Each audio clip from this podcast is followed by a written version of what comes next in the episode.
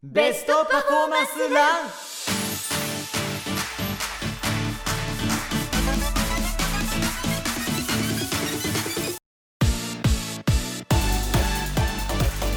ハローハローハリー杉山です。さあ皆さんお待たせいたしました。この番組はこれからランニングを始めたい。ランナー初心者だけどそろそろ次のステージに行きたいと思っている皆様にですね、えー体のケアをしながら長くランニングライフを楽しむための情報をたっぷりとお伝えしていくポッドキャストです。で今回なんですけどもキッキーですね。お休みなんですよ。なのでいつもね、えーちょっと違うスタイルで番組をね、えーやっていこうかなと思っています。番組初ゲストご紹介させていただきましょう。アスレティックトレーナーのゴミコウキさんです。よろしくお願いいたします。えっ、とゴミコウキです。お願いします。いや僕っていうかまずありがとうです。来てくださっていやいろんな方々がいらっしゃる中でねこのランニング業界の中でゴミさんみたいに僕からするといや来てくれるわけないでしょと思ってたんですよぶっちゃけ。名前上がってる中で。でかなりコアじゃないですか。このポッドキャストってあのキッキーがそもそもほぼほぼ走ったことがない。ね。でそこにゴミさんみたいにトップアスリートを見る、まあ、トップトレーナーさんってあの正直半分ビビってますけど。全然普通の人間です。はい。でね皆さんにですねちょっとゴミさんがどういう方なのかまず、えーご紹介させていただきたいと思うんですけれどもえ日本スポーツ協会公認アスレティックトレーナーでで、ね、陸上競技のトレーナーとしてケアリハビリ、えトレーニングまで幅広い分野の領域をカバーする活動を展開してるんですけども、まあ、例えば大迫傑選手とか、はい、日本トップレベルの陸上競技選手のトレーナーを務めてるわけなんですけれどもあのーゴミさんそもそもですよ皆さんにちょっとまず知っていただきたいのが小見さんのところの陸上っていう出会いっていうのはもともと選手だったんですか？僕はそうですね。高校までが選手ですうね。ん、で陸上のどういったところ？まあ僕からするとあの数々の方々をケアして数々の方々の陸上という競技との向き合い方をサポートしてる方っていうやばい人っていう印象が あるんですけれどもそもそもなんか陸上のあのどういったところが好きなのかとかすごい好きじゃないですか根本的にめちゃめちゃ好きじゃない限りずっとこうやって続けてないと思うんですけれどもどういったところになんかうん心を奪われてまあそこからその選手からどういうふうに支える側としてどんな思いを持ってるのかとまず聞きたいなと思ってました。そうですね。まああのシンプルですよね。その早くゴールしたものが勝ちうん、遠くに投げたものが勝ち。まあ過程がどうであれ、結果がもうすごいシンプルに出るっていうのは一番わかりやすいものかなというふうに思いますし、で。相手がいるからこう戦術を変えようとかもちろんありますけどでも結局は自分の中でのパフォーマンスをどう発揮できるかっていうところになってくるので、うん。なんかこう突き詰めれば突き詰めるほど自分の、えー中身をさらけ出しながらうん。やっていかないと強くなれないみたいなところがあるので、まああのそれは一番なんだろうな、えー自分を試す競技としてはうん。こんなに面白いものはないっていうのが僕が思う一番の陸上の魅力ですかね。そこにはまっちゃった感じですかね。はい、あの少し具体的に伺いたいと思うんですけれども高校は選手としてやってました。その後は、まあ、どういったまあ人生の歩み方をされてるんですか？えー、と大学でも、まあ、競技続けようかなと思ったんですけど、うん。まあ、たまたま入れた大学が、えー、と全国チャンピオンが僕の学年で8人ぐらいもう同級生で 入ってくるっていう大学で。全国チャンピオンっていうこれは陸上の競技だけですか？そうですね。今までにはい。中学の時に、まあ、日本一の子もいたし、はい。高校でタイトル取ってる子もいたしみたいな子たちと、まあ、一緒の学年で入れるっていう、はい。たまたまそういう学年だったのであの僕が逆立ちしても、えーオリンピックに出れるような選手になれるかと言われるとまあ厳しいなというのはやっぱり 高校時代思っていはいたことをやれるかもしれない子たちが目の前にうん。いてでその子たちがさらにこう世界に羽ばたくとかっていう手伝いができるとしたら、うん。まあ、こっちの方が僕多分楽しいし向いてもいるんだろうなっていうふうに思ったのがまあ今のようなサポートする立場に転換した。それを理解したというかあこれなんだなと思ったのがそれ大学入ってっていうことはえこれはもう20代超前半ということですよね。そうですね。ね。はい。そうですよね。でそこからどうだったんですか？大学で、ね、実際支える側にもうすぐついたりとかしたんですか、えそうですね。はい。で大学はもうトレーナーとして陸上競技部のサポートをずっとしていてうん。まあなんかそこでたまたま運が良かったのはその入ってきた時は、えー高校でトップレベルだけどだんだんそれが日本でトップレベルに成長し世界にも出ていけるみたいな選手たちの4年間を見れるっていうのはあなかなかない経験なのでそうするとまあ競技だけじゃなくて言うこととか人としてのこう考え方とかも4年間で変わっていくのを、まあ、間近で見れてたりとかするので、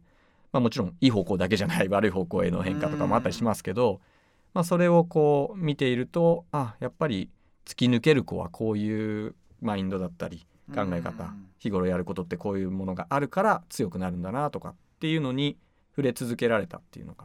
ねめちゃくちゃ面白いですね。あのまあ大迫選手だけではなく、まあ、日本を代表するような選手たちを見ている中でもちろん我々僕みたいな素人はうわすげえめちゃくちゃ速いなかっこいいなって思うわけじゃないですか。だけどその途中のプロセスっていうのは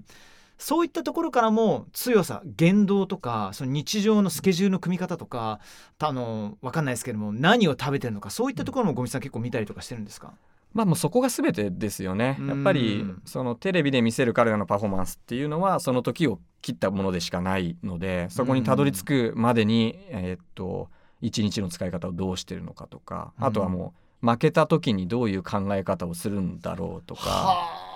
もうそういうのがもう4年間あれば、まあ、差がつく場所というかうん。同じスタートラインにいてもなぜこの子は伸びなくてこの子は上に行ったんだろうっていうのを、まあ、考えるといろいろ見えてくるものは、まあ、偉そうにそんな 言っちゃいけないですけど。めちゃくちゃ面白いんですけどその負けた時どういう対応をするかっていうのはちょっと具体的に別に選手名とか言う必要全くないんで、はい、いあのどういうことですか？やまあでもなんていうんですかね。やっぱりこの世界でずっと戦っていると僕の能力ってこんなもんっていうふうに思ってしまう子もいるんですよね。その自分のチーム内での立場だったり駅伝なだったら例えば、まあ、エースになるって言動では言っていても出るのが、まあ、やっと。でそこに、えーこの選考の練習でこのぐらいだったらまあ使ってもらえるだろう。みたいな感じの自分の立場とかポジションとかをなんとなく理解し始めてっていうことをしちゃう子もいれば本当にこうどこまでもそんなこと関係ないですよねっていう僕は、えー日本のトップで戦うのであるから今の今日のこの失敗負けはその過程としては悔しいけどまああることだから次に向けて何をしていけばですよねっていう感じの考え方になる子もいればっていう感じで、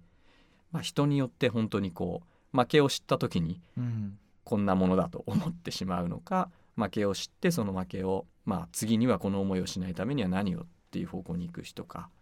その辺ですかね。マジ説得力しかないですね。まあ、そんなゴミさんをですね今日いろいろと掘り下げていきながら、まあ、聞いてくださっているさまざまなランナー聞いてくださってるわけですから初心者ランナーの皆さんもですねあこういうことなんだ。ちょっとためになるようないろんなアドバイスを、えー伺っていきたいと思います。さあゴミさん本日はどうぞよろしくお願いします。Let's go! Best Performance Tips 楽しく走るランニングのヒントさあということで毎回ランニングにまつわるトピックスを取り上げてランニングのパフォーマンス上げる Tips 走ることが楽しくなる工夫について話していくコーナーに行きたいんですけどその前にきっと聞いてくださってる皆さんは「おいちょっと待ってよハリー杉山慣れ慣れしいな」っていうふうに思うかもしれませんあのゴミさんと実は初対面ではないんですよ。はい。あの近代五種の斉藤歩選手にえー、とトレーニングしてるところを僕一回ちょっとお邪魔させていただいてでゴミさんのあのーまあ、アイムちゃんに向けてのアイム選手に向けてのアプローチ以外にも僕の体もちょっといろいろ見ていただいて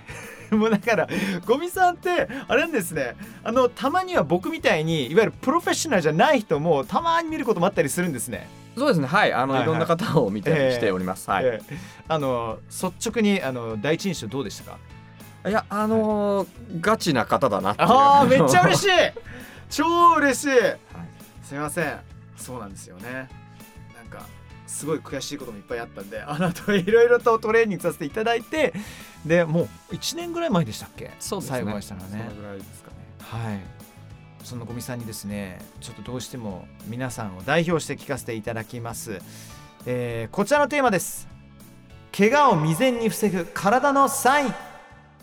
ということでゴミさんも選手として活動された時には怪我した経験は？ありますね。はい、うん。まあ、誰でもあるっていうことですよねこれは。ない人はほぼいないですよね、はい。ちなみに五味さんはどういったもう短距離選手だったんですか？そうですね僕短短距離ですね、自分がやってたのは。だからまあ肉離れもやりましたし、うん。まあ疲労骨折もあったかな、うん。そうですねそんうん。はい。うん。そこでそういった、まあ、怪我をどういうふうに防ぐことができるのか初心者の皆さんに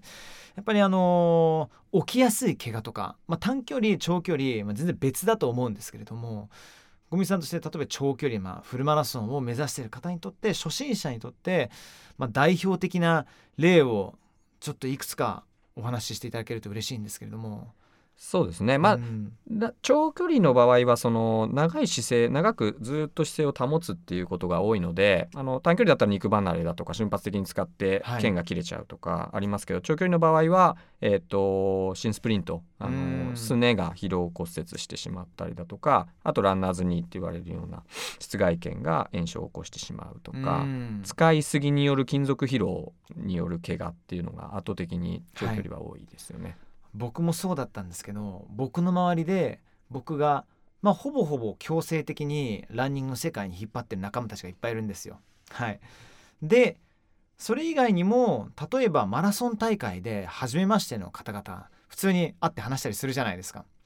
でみんな結構このランナーズに長径靭帯炎と向き合う方がこれプロもそうですけども普通に初心者の方々も結構多くてあのね何なんだろうなランナーズにって思って皆さん。これねあの簡単に言うと膝の外側がなんか針がぶっ刺されるような痛い。これしかもねあのあもう治ったなと思って走り始めるとあ34キロぐらい走ったらまた死ぬほど痛いみたいな。あれって何が具体的に起きてるんですか？プロフェッショナルから。すると。えっ、とまあ膝はあのよく選手にも言うんですけど、うんあの場所的に中間管理職なんですよね。中間管理職あのはいあの、足首は地面とコンタクトするのであのなんていうんですかね固定されますよね足首って。うんで股関節はあの出力を出すために前後に動かすみたいなことをしていてで間に挟まれた膝はそれをこう調和するために、はいあの程よい振る舞い方をしなくちゃいけない場所なんですよね。程よい。空気読まなきゃいけないですもんね中間管理職。で空気を読もうと思うと,、えーっと膝の外側が痛いって例えばなればあの足首が内側に入りすぎてて、うん。骨盤は外に行ってるとかってなると、まあ、膝さんは外側にすごい体重がかかってしまうので、うん。痛みが出るになりますし、まあ、逆に内が痛いような選手は、えー膝が内に入ってとてもこう内側で全てを体重を支えるような姿勢になってしまっているとかっていうことが起こるので、えーまあ最初のうちのその出力が大きく走れるわけじゃないそこまでタイムが速くない方にとっては膝がすごいそういう、えー空気読んだ振る舞い方によって、えー痛みが出るってことが多くなってうんどうしてもなってくるんですね。だからパフォーマンスが上がれば上がるほど、えー足首周りだったりとかもっと違う部位にとかっていうところもあ問題が起きることもあると思うんですけうれども、ん。膝はそうですね。そういう意味では難しいですね。じゃあ初心者にとってそういったことが起きてしまいました、まあ、まずあの休ませたりとかする必要性もあると思うんですけどもそこからもうこれってもうほんとケースバイケースでただただ言うのってすごい難しいと思うんですけれども何がそのランナーズに、えー長径靭帯に対して、まあ、人はどういうふうに防ぐことができるのかそれってフォームなのか柔軟性なのかそもそもの出力が足りないなのかどういうふうにみんな結構悩んじゃってると思うんですよ。でみんな大体あのなんか YouTube とか見てでドでドクターの皆さんに話すとドクターも人それぞれなんですけれどもちょっとねあの普通に行ってみたら湿布しか出してもらえなくて全然治んないんですよねハリーさんってこの間話をちょっと聞いたことあって。ああなるほど。そっかそっか。でその人のメンズだったんでちょっと足を触ったんですよ。いきなり初対面なのに、そしたらめちゃくちゃお尻とハムストリングがパンパンに硬くてどどこからアプローチすればいいんですかね？えーとまあとりあえずは自分がどう走ってるのかっていうそのランニングフォームの影響はすごい大きいさっき言ったように、その長時間同じ姿勢で走り続けるので痛くなる理由はランニングの中にあるっていうのは間違いないので、で、まあ、ただそこがフォームに問題があるって言われてもなかなかわからないと思うので、えーとまあ、僕がよくやるのは、えー椅子を置いといてそこに片足で腰掛けてもらってまた片足で椅子から立ち上がってもらうみたいなことをした時に膝をめちゃくちゃ内に入れないと立てないとかそもそも、えー深い椅子にしてしまう、まあ、なくてももう立ち上がることができないとか、というのはその疑似ランニングのような姿勢ですかね、まあ、まあまあ椅子に立ち上がるのが疑似ランニングという言えるかどこまそこまでは言えないですけど。ちょっと待ってください、うん。この今我々が、えー収録させていただいているスタジオ小さいです。でなかなか僕が動くといろんなものが壊れ始めるかもしれないんですけどもごめんなさいんなんて言ってましたっけ？片足を？片足ね、えー、と片足上げていただいてもうはい。そのままただ椅子に、えーゆっくり腰掛けて速度をこ後ろもう腰掛けていただいてです。はい。前にそうですそうです。そうしていただいて。こういった状態で。はい。でで一度じゃあ両足でまず立ち上がっていた両足でだい立ち上がりてで片足地面から離します。片足立ちします。でそのまま今左で立たれてるので左の足で椅子に座ってください。これ今座ろうとするとめちゃくちゃもう足がパンパンに。でグラグラしますよね、はいはいはいはい。でグラグラしてる時に今膝の外側とかには、はい。突っ張る感じとかありますか？そんなことない膝の外側というよりあの前の四頭筋と後ろのお尻が張ってます、は張る感じですよね。張ってます。じゃあもうそのままじゃあ座っちゃってください。よいしょ。よいしょ。よいしょ。したら今度片足で立ち上がれますか？それを。この椅子がめっちゃ低くて。低いですよね。だから相当きついですね。その高さで立ち上がれたら大したもんです、これ勢いは使わないで。いやちょっと使ってもいいですか？はい、そこまで深いと思う。はおいしょ。ああいいですね。素晴らしい素晴らしいです。あのいい形でハリさんは立てたので、ああよかったよかったよかった。でまあそもそもそれがもうあの立てない方もいらっしゃいますしで立つために今度上半身傾けたりだとか、はい。えー骨盤をすごい、えーいろんな方向に向けてそれを代償動作として、えーそうしないと立てないみたいな感じのことがあったりするので、まあ、大体そういう動作ってランでも起きてることなんですよね。あの片足でずっと支えていく動作の連続なので。そうなるとランの中でもあ膝めちゃくちゃ内側に入れてるんだなとか、はいはい、えーもう今立つためにあの前ももとももの裏がっておっしゃってましたけど、まあ、そこの筋力まあそもそも全くないんだな、この方はってなると、うんまあ、それが2時間3時間4時間5時間ずーっと前ももお尻で支え続ける競技なのでどっかで無理がどのぐらいの時間で来るかですよね。もう最初から支えられなくてどこかにそれを体重預けて走るようになっちゃうのかっていう感じになるので。じゃあ初心者の方からすると例えばですよ友達にな後ろから走ってるところを撮ってもらって、もう膝が内側に入ってる段階でもうアラーム鳴ってますよね。これはちょっと気をつけた方がいいぞっていう、そうですね、はい。そうですよねありがとうございます。できましたね。ポッドキャストで声だけでこれを伝えることって、伝わってるんですか？マジで難しいと思ってたんですけどもできましたよ。伝わってるか分かんないいや絶対伝わってますよ。100%伝わってます。伝わってないなら皆さん言ってください。あの初心者ランナーがそういうちょっとなんか痛くなった時にどうすればいいですか？あやばいちょっとなんか痛いなっていう。あこれなんかちょっとあー走るのちょっときついなってなった時には、はい。もうやっぱ止めることが一番まあ基本的にはそうですけど、はい。うん。まあでもあのさっき言った通りこう使いすぎで痛くなってることがほとんどなので、うん。あのまあ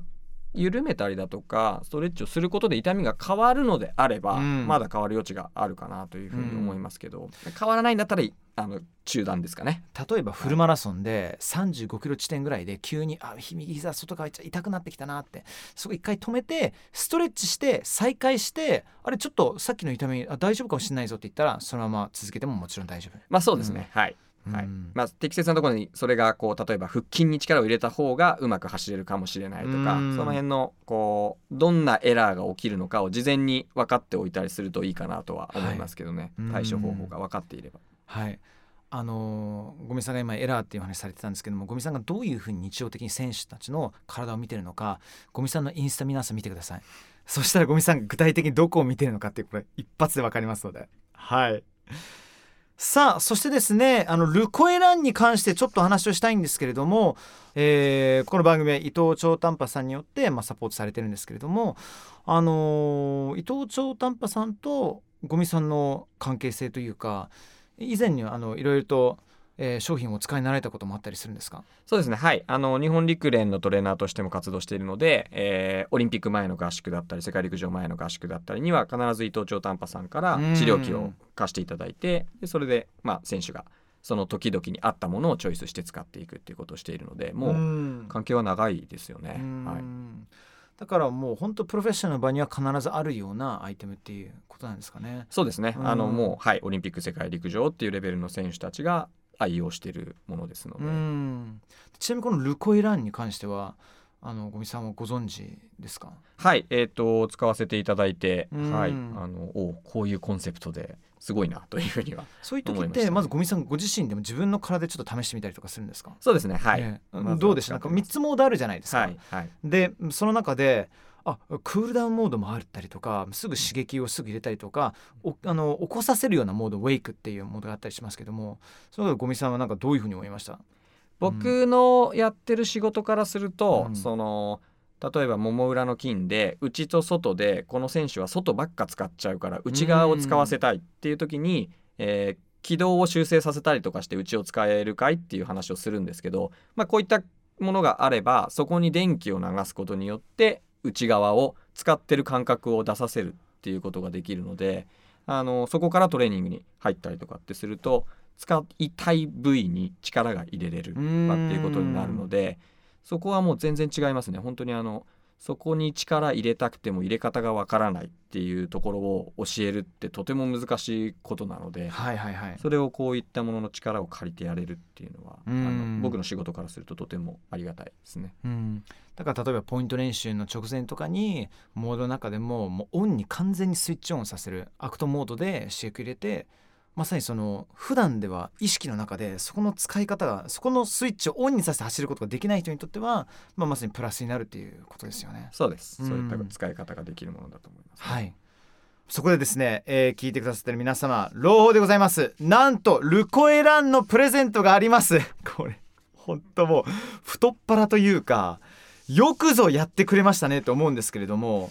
えールコエラン抽選で1名様にプレゼントさせてください、はあ欲しいですね。ですね。普通に。すごいですよね。すごいですね。この間オンエアスピーカーをですね30名様にプレゼントさせていただいたんですけど今回はガチのルコエランを1名様にプレゼントさせていただきます、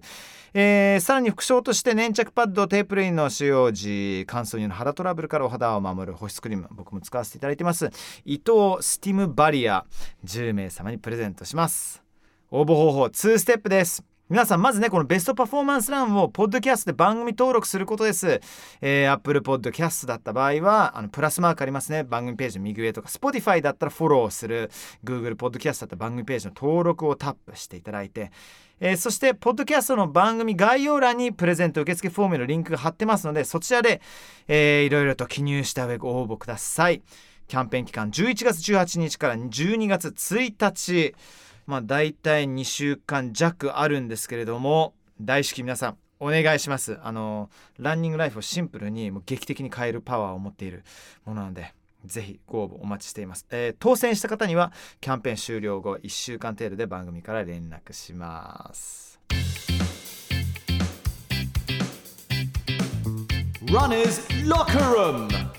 ランナーお悩み相談室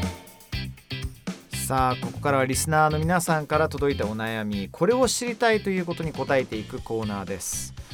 えー今回は怪我を未然に防ぐというテーマなんですけれども怪我にまつわるような、えーお便りご紹介させていただきます。山やんさんからのお便りです。ごめんなさいちょっと読ませていただきますね、えー最近走り始めてこのポッドキャストに出会いました。ありがとうございます。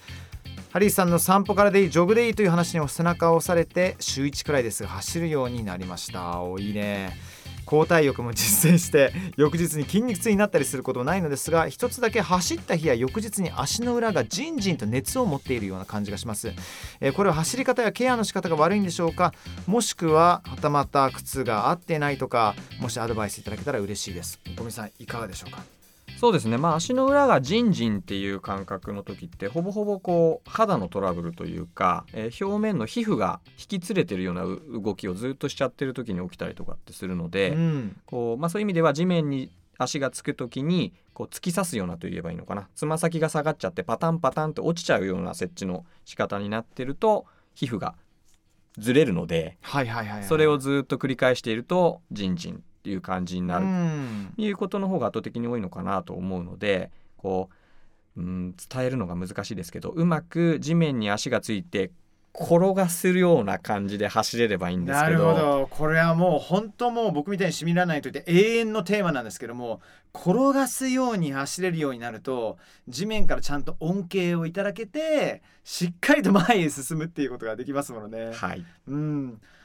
あのーこのその設置に関してなんですけども小木さん世界中にはいろんなランナーがいてねフォアフットヒールストライク、えーうん。討論っていうトピックが あったりするんですけどもこれってもうもう人それぞれなもんなんですかね？どどうなんですか？あのゴミさんは設置に関してどう思われてるんですか？あーまあなんだろうな。結果的に多分ブレーキ要素が少なくて前に進むような、えー設置の仕方を探っていくと、まあ、フォアか、うん。えーフラットのどっちかに行き着く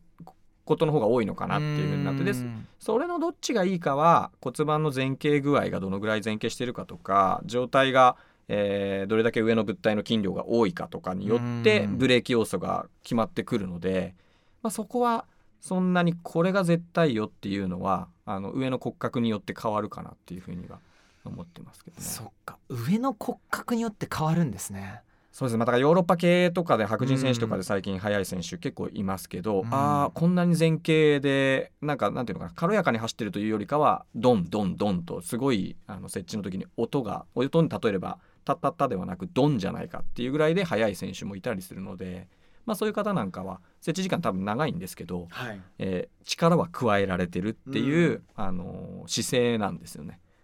あれってあのそういう白人系のランナーヨーロピアンのランナーたちがも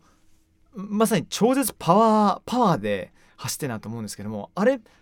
保つことができるっていうのはあれはなんで保つことができるんですか？あまあでも単純に筋力の面では、あのー違いはあると思うんですよね。で彼らのその成長してきている過程を見るとやっぱり早い年代から 1500m とか 800m とかうん。そういうことを若年層からやっていって、まあ、20超えてもそういった種目を専門にしてる方々がだんだん、えー20中盤から後半で 5000m や 10000m マラソンに移行するみたいな感じのことをしているので、えー高出力でそれをまま長い距離につなげていくみたいな作業うをん結構海外勢はしているなとは思いますね。で。すよね。なんかちょっと前にごめんなさい名前ど忘れてしまったんですけどもノルウェー人のあの 5000m あがーヤコブですかね。異次元に速いはい、あの方。なんか基本的にアフリカの選手がもう簡単に言うとトップワンツースリーを収めてるようなはい。印象を受けてたんですけども急になんか世界が変わったかのように思えてしかもノルウェーの選手。はい。であの人がもしじゃあフルマラソンの方にちょっとずつ移行してきたらどうなっちまうんだなって。いやもう まあそう簡単なことではないと思うんですけど、まあ確実にそれが起きてるのがもう世界ですよね。うん。その 1500m を主戦場にしていた選手たちがだんだん距離を長くしてきて、うん。えーマラソンに移行してくるってなるともう2時間3分や4分の話になってしまうので、男子だと。そうすると日本はちょっと太刀打ちができないってうんいうのが現状かなとはちょっと思いますけど、ね。めちゃくちゃ面白いですルコエラプレゼンツ。Best Performance Run.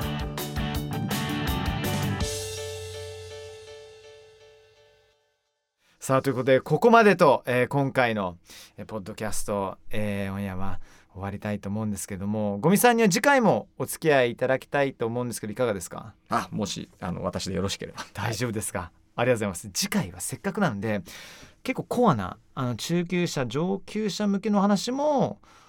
伺っていきたいなと思いますのでどうぞよろしくお願いいたします。よろしくお願いいたします。ちなみに今日どうでしたか？今日って僕ゴミさんの今まで、まあ、インスタ含めてご活動っていうものはよく見させていただいてるんですけども、まあ、新聞とかいろんなインタビューとかただこうやって音だけでの出演っていうのは